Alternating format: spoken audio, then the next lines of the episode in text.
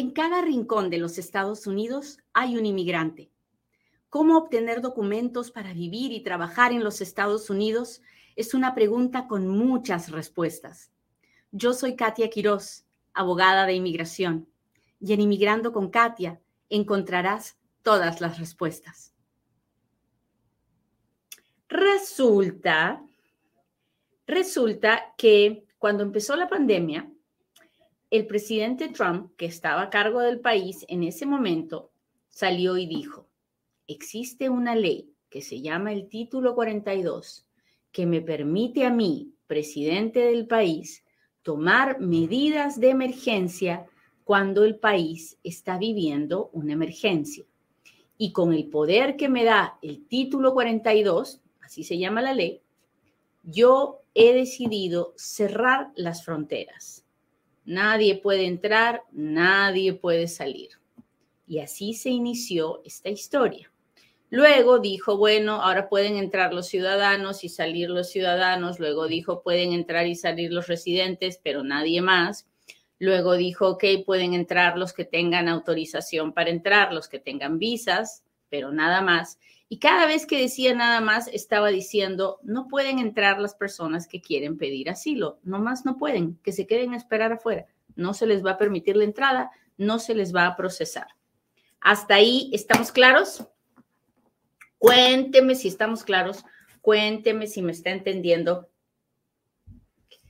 Ya sabe lo que yo le voy a pedir, que me ayude. Hoy día quiero llegar a todas esas personas que están en los Estados Unidos y que tienen algún familiar que está viniendo o que está detenido en la frontera o que está varado o que está viviendo en una carpa.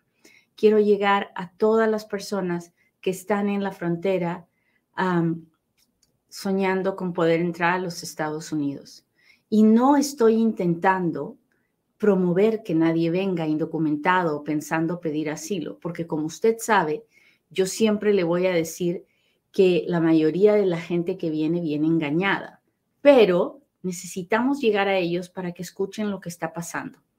Yo no lo puedo hacer solita. Necesito de usted y del poder de su dedo. Así que ojalá hoy me conceda la oportunidad de llegar a todas esas personas.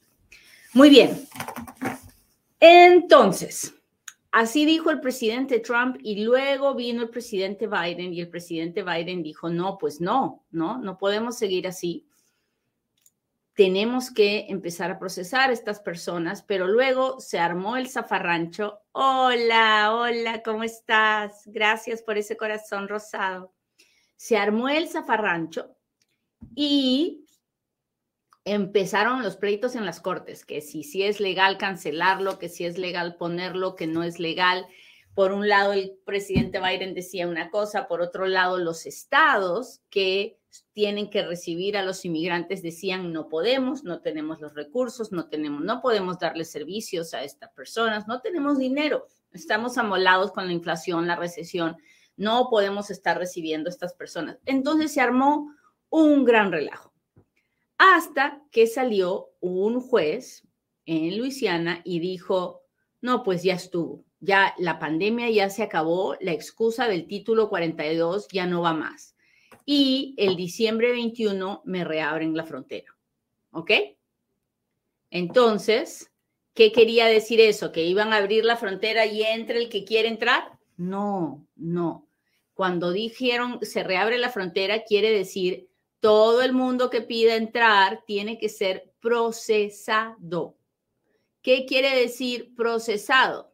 Quiere decir que si usted ya tuvo una orden de deportación y se entrega en la frontera y dice quiero pedir asilo, le van a decir lo siento, usted no califica para asilo porque tiene una deportación. Así que para lo único que puede calificar es para ah, convención en contra de la tortura o, detención de su deportación, que se llama withholding of removal. Ah, y también es posible que usted venga con un récord criminal y le digan, lo sentimos mucho, pero usted ni asilo ni nada, váyase para su casa y lo vamos a detener y lo vamos a tener detenido hasta que lo deportemos. También es posible que usted llegue y diga quiero asilo y que le hagan una entrevista para saber si tiene algún miedo, alguna razón por la que no quiere regresar a su país y que usted diga, bueno, es que la pobreza y la violencia y le digan, bueno, sí, pero usted no nos ha dado una razón válida, así que lo vamos a deportar y lo detienen y lo deportan. También es posible que le, lo vayan a entrevistar y que le digan, ok, creemos que usted tiene un miedo creíble y entonces lo vamos a poner en proceso de deportación y lo vamos a mandar con un juez. En ninguno de esos casos que le he contado, en ningún caso le van a decir, pase usted adelante, le damos permiso y ande, vaya, pida permiso de trabajo. Eso no sucede, eso es una mentira de todas las mentiras, es una tranza bien grandota que le cuentan todos los traficantes a la gente, haciéndoles creer que se van a entregar y que ya todo va a estar arreglado. No. Las personas que logran pasar son las que las ponen en proceso de deportación y, uh, y pues están amoladas desde que entran, pero están adentro. ¿Ok? Bueno, entonces el gobierno está bien asustado porque hoy en día, yo no sé si usted mira las noticias, pero hoy en día hay unas líneas kilométricas en el paso de personas tratando de ser procesadas en la frontera. Hoy en día, el gobierno, la patrulla fronteriza procesa aproximadamente 2.400 personas cada día. ¿Ok? Y, y, entonces no saben qué va a pasar después del diciembre 21. Ah, lo más probable es que la línea se triplique, la línea de gente que está esperando, pero el gobierno solo tiene tantas manos para procesar a las personas.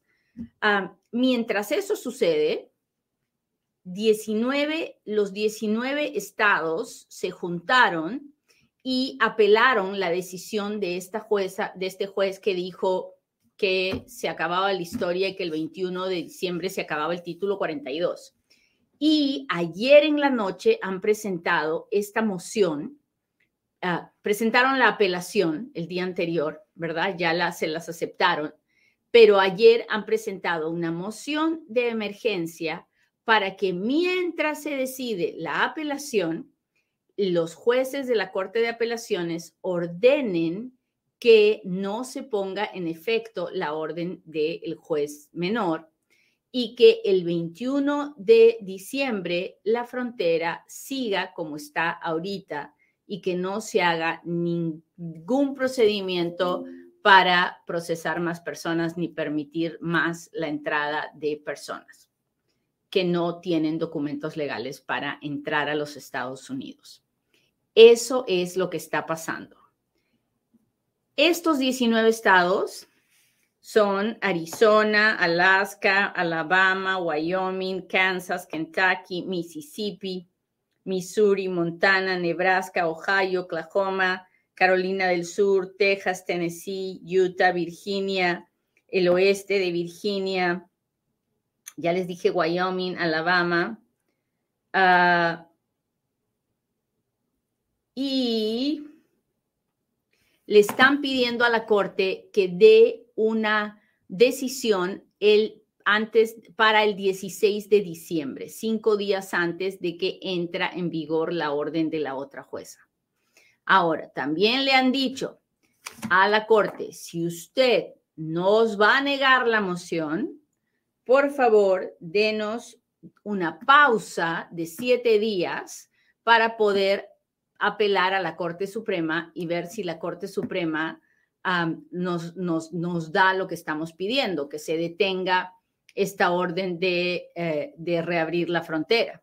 Entonces, los 19 estados están desesperados por detener la implementación de esta orden del juez. y y pues es, no sabemos qué va a pasar. La verdad es que uno nunca sabe, ¿no? Porque con estos jueces uno nunca sabe cómo van a interpretar la ley, qué van a pensar ellos qué, qué, qué es lo que tienen que hacer. Pero, ¿qué significa esto? Ya les conté toda la parte técnica, ¿verdad? Ahora, ¿qué significa esto para el inmigrante que está del otro lado tratando de entrar? Eso es lo que es importante para nosotros, ¿no? Bueno, para el inmigrante que está afuera tratando de entrar, lo único que le puedo decir en este momento es que no va a haber una forma fácil de entrar de todas maneras, no existe. Ni ahora ni después del 21 de diciembre. No más, no hay. ¿Por qué? Porque obviamente no es la intención de este gobierno permitir la entrada de todas las personas indocumentadas a los Estados Unidos. No es. No es. ¿Por qué no es? Porque obviamente hay 20 estados quejándose de que no quieren recibir más inmigrantes. ¿Por qué? Porque obviamente no quieren gastar en ellos. ¿Y en qué gastan? Bueno, el inmigrante que, no, que llega con una mano atrás y otra adelante, pues puede buscar ayuda en un shelter, en unas casas de refugio. Ahí tienen que darles comida, tienen que darles, en fin, servicios básicos. Y los gobernantes de esos estados no quieren hacer eso. Ah, porque dicen que no tienen dinero. La situación económica para nadie es fácil en este momento en los Estados Unidos y esa es la queja de ellos. Ahora, la mayoría de las personas que llegan del extranjero ah, venimos porque conocemos a alguien, tenemos algún familiar y la verdad es que no somos una carga para nadie, por el contrario, venimos a buscar trabajo y a trabajar pero así no lo ve esta gente, ¿no? Esta gente no conoce realmente nuestra comunidad inmigrante desde adentro. Ellos solo repiten lo que otros les dicen porque nunca han vivido la realidad de un inmigrante. Ahora, ¿qué es lo que hay que hacer? Bueno, si usted está fuera y usted quiere hacer una aplicación de asilo político en los Estados Unidos, tiene que saber esto. Si usted se va a estar parando en esa línea para que lo procesen y no trae ninguna prueba en la mano, está perdiendo su tiempo. Porque sus chances de pasar el miedo creíble y de que lo pongan en proceso de deportación para que tenga una audiencia con un juez para poder hacer su caso de asilo se reduce terriblemente si usted no trae ningún tipo de pruebas. Si usted lo único que tiene es una historia muy triste, no va a esto del asilo no va a funcionar usted tiene que tener pruebas. Si usted salió huyendo de su país, pero está atorado en México esperando que lo vayan que le vayan a procesar, apresúrese a llamar a sus amigos, a sus familiares en su país para que le vayan enviando los documentos que prueben que usted está siendo perseguido. Ahora, escúchame bien, para poder pedir asilo en los Estados Unidos, de manera defensiva, como es la que usted va a tener que pedir porque no tiene documentos legales para entrar a los Estados Unidos, usted va a tener que probar que está siendo perseguido por su raza, su religión, su opinión política, por su nacionalidad o porque usted es parte de un grupo especial de personas y el gobierno de su país no le va a proteger. Esas son las cinco razones por las que se pueden dar asilo. No existe asilo por la pobreza en su país. No existe asilo por la violencia en su país. No existe asilo porque ah, las maras están destruyendo su país. No existe. Eso no, esas no son razones para dar, dar asilo. Para dar asilo, usted tiene que, tiene que probar que hay una persecución individual contra usted por una de las cinco razones que yo le he dado. Así que es, usted no solamente tiene que tener la, la historia de por qué salió huyendo de su país, sino también tiene que tener pruebas, tiene que tener pruebas de lo que usted está diciendo. Así que por favor, si va a hacer esa línea y va a esperar días de días a que algún día le procesen, por favor, haga que valga la pena. Tenga pruebas en la mano, para que cuando lo vean y vean que usted tiene pruebas, tengan mucho menos razón de no permitirle entrar a hacer su proceso de deportación. ¿Sí? Otra cosa que es bien importante, si usted, si usted tiene amigos o familiares en los Estados Unidos, a dónde llegar, por ninguna razón se suba, una vez que entre, se suba a esos buses que ponen para que lo lleven a la Florida, California, a la casa de la vicepresidenta, en fin, no se suba a esos, porque no lo van a llevar donde usted quiere, lo van a llevar a donde ellos quieren. Tiene que, su, tiene que buscar cómo llegar donde su familiar o su amigo. ¿ok? Ahora, si no tiene a nadie y no conoce a nadie en los Estados Unidos, pues súbase pues porque lo llevarán a algún lugar. Pero le estoy diciendo que esos camiones lo llevan a ciudades grandes donde es más difícil empezar una vida porque están más tuburizadas, es más difícil conseguir trabajo. Muy bien. Entonces, eso es lo que está pasando. No sé, eh, eh, imagino que para el 16 la Corte decidirá si, si permite que se detenga la implementación de reabrir la, la, frontera para que se procese a más personas para el asilo ah, o no, ya nos enteraremos, pero ya les conté lo que está pasando. La gente en la frontera sigue haciendo líneas para ser procesada. Y si bien es cierto, eso no ayuda a la causa de la reforma migratoria dentro de los Estados Unidos. Hola, Rico, gracias. No podemos juzgar a nuestros hermanos inmigrantes tratando de entrar, ¿no? Porque todos, todos los que somos inmigrantes, todos hemos tenido el sueño de llegar a los Estados Unidos. Unos hemos venido con papeles, qué bendición. Si usted vino con papeles, si usted esperó lo que tenía que esperar, si usted vino por sus capacidades intelectuales, qué maravilla, qué bendición. Si usted vino indocumentado y está aquí indocumentado por muchos años, pues está donde Dios le permite estar y usted está saliendo adelante. No somos nadie para juzgar a aquel que está tratando desesperadamente de entrar buscando una mejor vida. Nuestro trabajo como inmigrantes no es juzgar a nadie y mucho menos a los nuestros. Nuestro trabajo es buscar formas en que todos los seres humanos seamos tratados con dignidad, con respeto. Eso es lo que tenemos que pedir. No podemos pedirle al gobierno que le dé asilo a todo el mundo, pero sí podemos pedirle que a un ser humano, no importa de dónde venga, se le trate con respeto, con dignidad. Todos tenemos dignidad. Y lo peor que podríamos hacer como inmigrantes es pelear en contra de nuestra propia gente y juzgarles y decirles, pero ¿por qué no? Nosotros no somos así. Tenemos que tener un corazón agradecido y tenemos que proteger a los nuestros desde donde estén. Yo protejo a mis inmigrantes hasta aquellos que están en las cárceles que han cometido un delito, que han cometido un error, pues esos también deben ser tratados con dignidad, porque ni usted ni yo sabemos si realmente son culpables o no. Y aún si fueran culpables, ni usted ni yo sabemos si tienen alguna enfermedad mental, si tienen alguna cosa. Hay que tener misericordia y compasión por todo el mundo, porque un día tal vez uno de sus hijos, uno de sus familiares necesite de alguien que tenga compasión de él. Muy bien, vamos a contestar preguntas. Ahora es cuando Katia responde.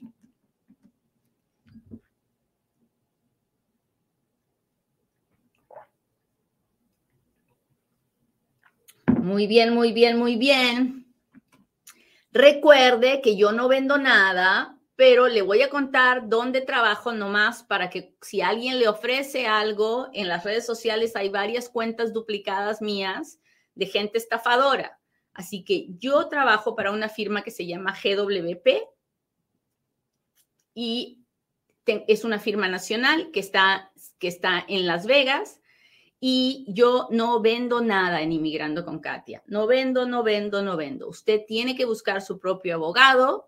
Ah, Así que si alguien le está ofreciendo algo, venderle algo, no soy yo. ¿no? Son cuentas duplicadas que estoy tratando de borrar cada vez que puedo y es todo un relajo. Pero por favor, ah, no se deje engañar. Yo trabajo para una firma que se llama GWP. Si usted se quiere contactar conmigo, pues va a tener que hacerlo a través de la firma, porque yo no estoy vendiendo nada, muchachos, ¿ok? Muy bien. Ahora cuénteme cuénteme cómo están las preguntas. Cuénteme si ya, ya compartió el programa, si ya me puso un like, si me puso un corazoncito, si me mandó un super chat, un super sticker. me voy a buscar a ver si tengo algo con mi gente de YouTube. Hola, hola. Hola desde San Diego. Hola Enrique. ¿Sabes que en San Diego vive mi hijo Nicolás? Sí, él estudia en la Universidad de San Diego. Así que cuando alguien dice San Diego, mmm, el corazón se me hace así. Hola, hola. Strong Towerman dice, y el perdón 601A no tiene ya límite de espera de meses, ya que siguen aumentando sin parar. Sí, en este momento ya es un escándalo lo que está pasando con el perdón provisional, porque nos han dicho que ahora le esperes tres años y que sigamos esperando. Y no, ya valió. Ya se juntaron un grupo de abogados y están buscando hacer una, una demanda judicial, pero así un escandalazo Así que estamos trabajando en eso, estamos buscando personas que, que quieran ah, eh, hacer este juicio. El, el, problema es que no es barato, ¿no? Es bien caro hacer un juicio de este tipo, uh, pero en eso estamos. No, porque ya se pasaron de la raya, ya, ya, esto ya, ya fue. Buenos días, hola, ¿cómo están? Uy, gracias por todas las estrellas y los corazones, niña bonita. Gracias, Lindian. Déjeme ver, déjeme ver. Lau, ¿cómo estás? Gracias. Hola, apliqué por ajuste de estatus, envié el RFE Medical Exam el tiempo solicitado, pero en el caso aún aparece como que no los hubieran recibido. ¿Qué hago? Ah, estamos en problemas.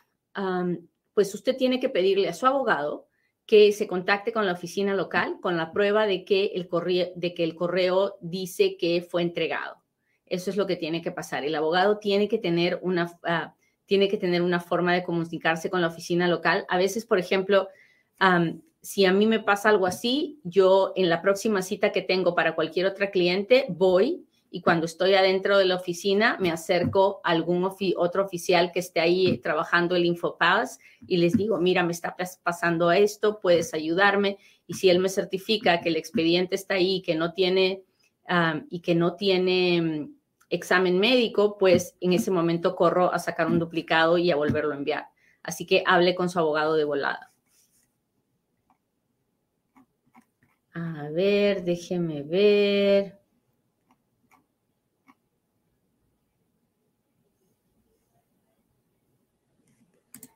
Ah, Luis dice, no hagas la residencia en Perú, se demora años, dentro de Estados Unidos se demora meses. Ay, Luisito, así no es, así no es, así no es. Por favor, no me cooperen a dar respuestas a otras personas porque ustedes tienen la mejor intención, pero a veces podemos decir algo que no es. Porque es cierto que con Perú la residencia se demora años, pero dentro de Estados Unidos también se demora años.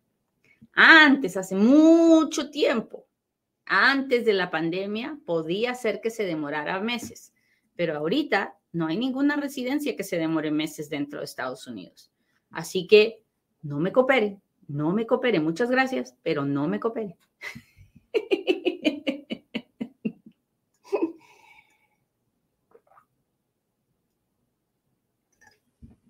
Ok, déjeme ver, déjeme ver acá.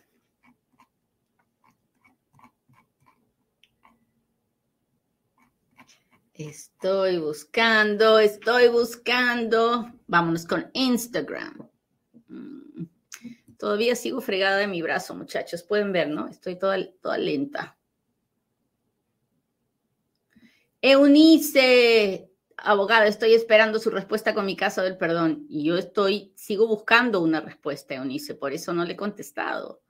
Porque estoy preocupada y sigo buscando y buscando y buscando a ver si tomo una decisión. Así que no crea que me he olvidado de usted. No me olvido. Yo nunca me olvido.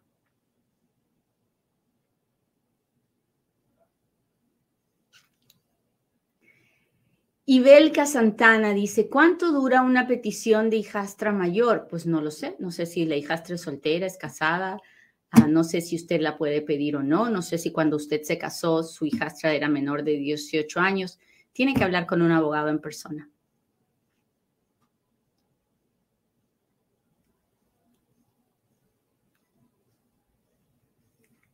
Hola, ¿qué está pasando con la visa EB2 National Interest Waiver? Si no están emitiendo más green cards, la persona aplicaría esta visa solo por el cambio de estatus, pero no tendría derecho a social. Uh, Isa, no lo sé. No lo sé. Ha habido muchísimo fraude y muchísima estafa con esa historia del IB2, con, de, la EB2. Ah, pero yo no soy una especialista en derecho de negocios, así que tienes que hablar con un abogado especialista en inmigración de negocios.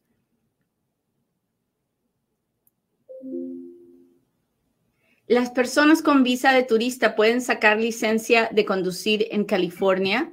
Ah, pues si son turistas no tienen por qué, no es necesario.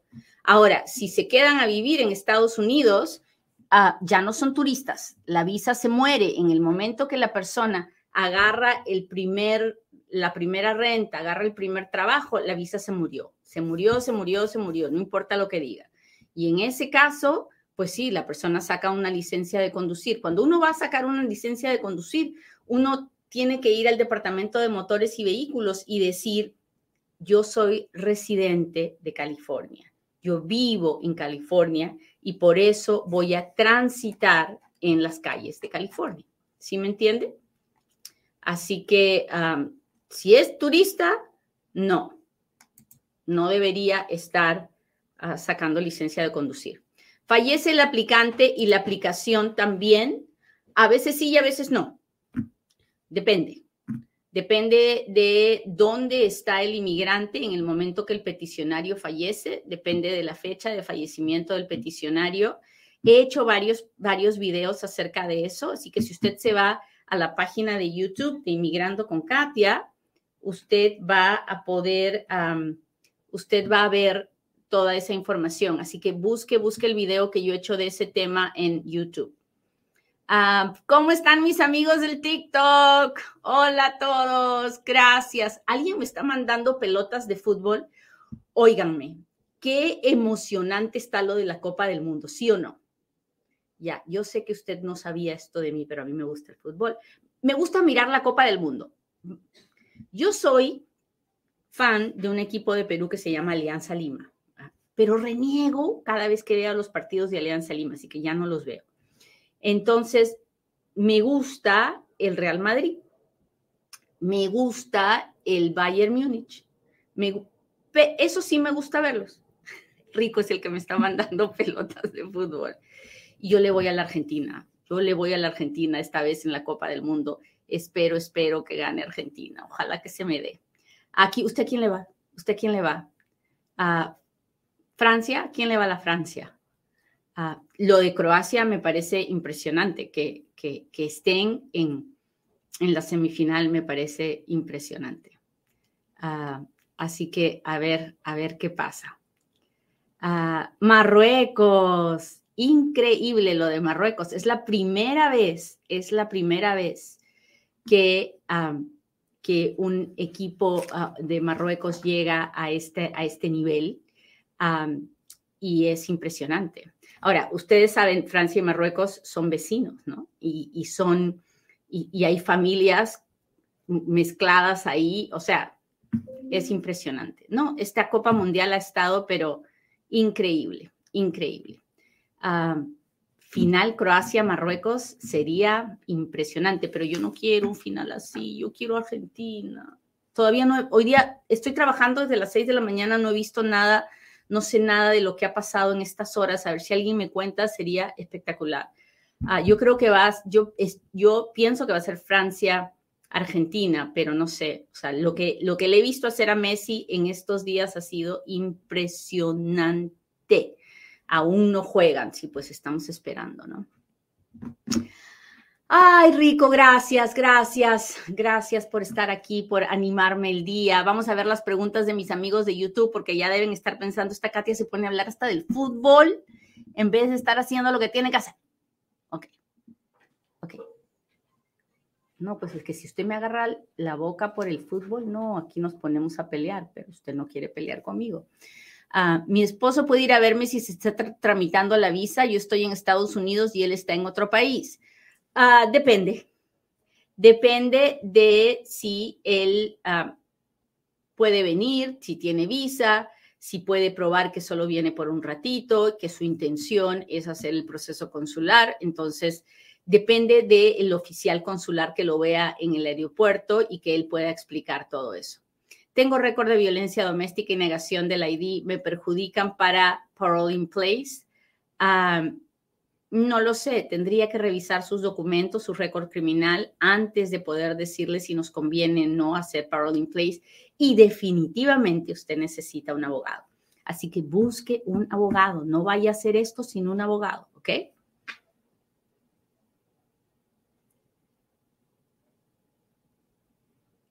a ver, mi esposo puede ir a verme si se está tramitando. Ya le contesté. Ay, chicos, no me manden la misma pregunta muchas veces porque entonces otro se pierde la oportunidad de que yo le conteste, pues. casada con ciudadano, ¿cuánto tarda el permiso de trabajo? Fui a huellas, ¿cuánto más? Siete, ocho meses.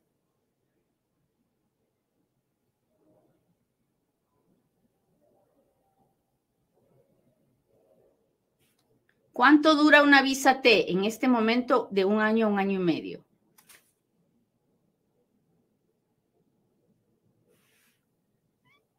Mm, tengo récord, ya le contesté. Johnny le va a la Francia. Yo le voy a Argentina.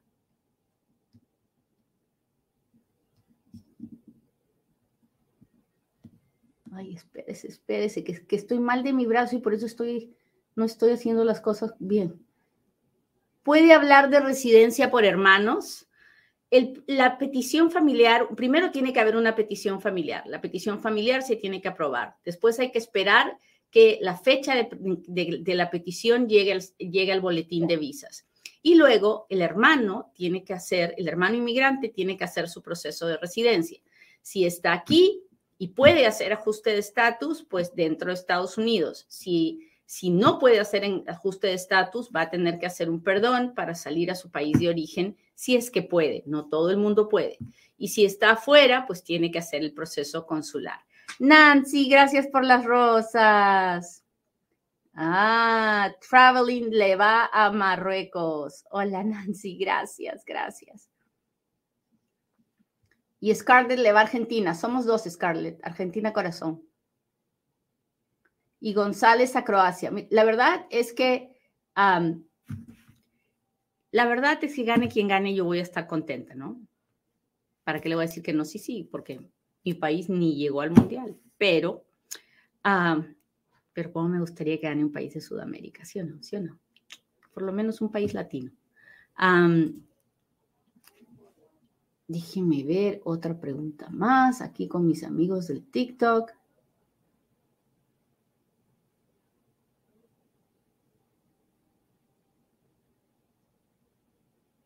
Mi hijo está en Estados Unidos ilegal. ¿Podré aplicar a la visa sin una negación desde Ecuador? Usted puede aplicar a la visa y mientras no mienta, no sé si le van a aprobar o le van a negar, pero usted va a haber hecho lo correcto. Cuando le pregunten, usted cuente la pura verdad. Diga, mi hijo se fue, se quedó allá, yo estoy en contra de eso, pero él era un adulto, yo no lo pude detener, por más que traté. Así que ahora quiero ir porque quiero pasear, porque quiero verlo también. Si usted me da permiso, bien. Y si no, ni modo. ¿Qué le vamos a hacer? ¿No? Lo que no puede hacer es mentir. Ahora sí, déjeme ver si tengo algo más acá. Ah.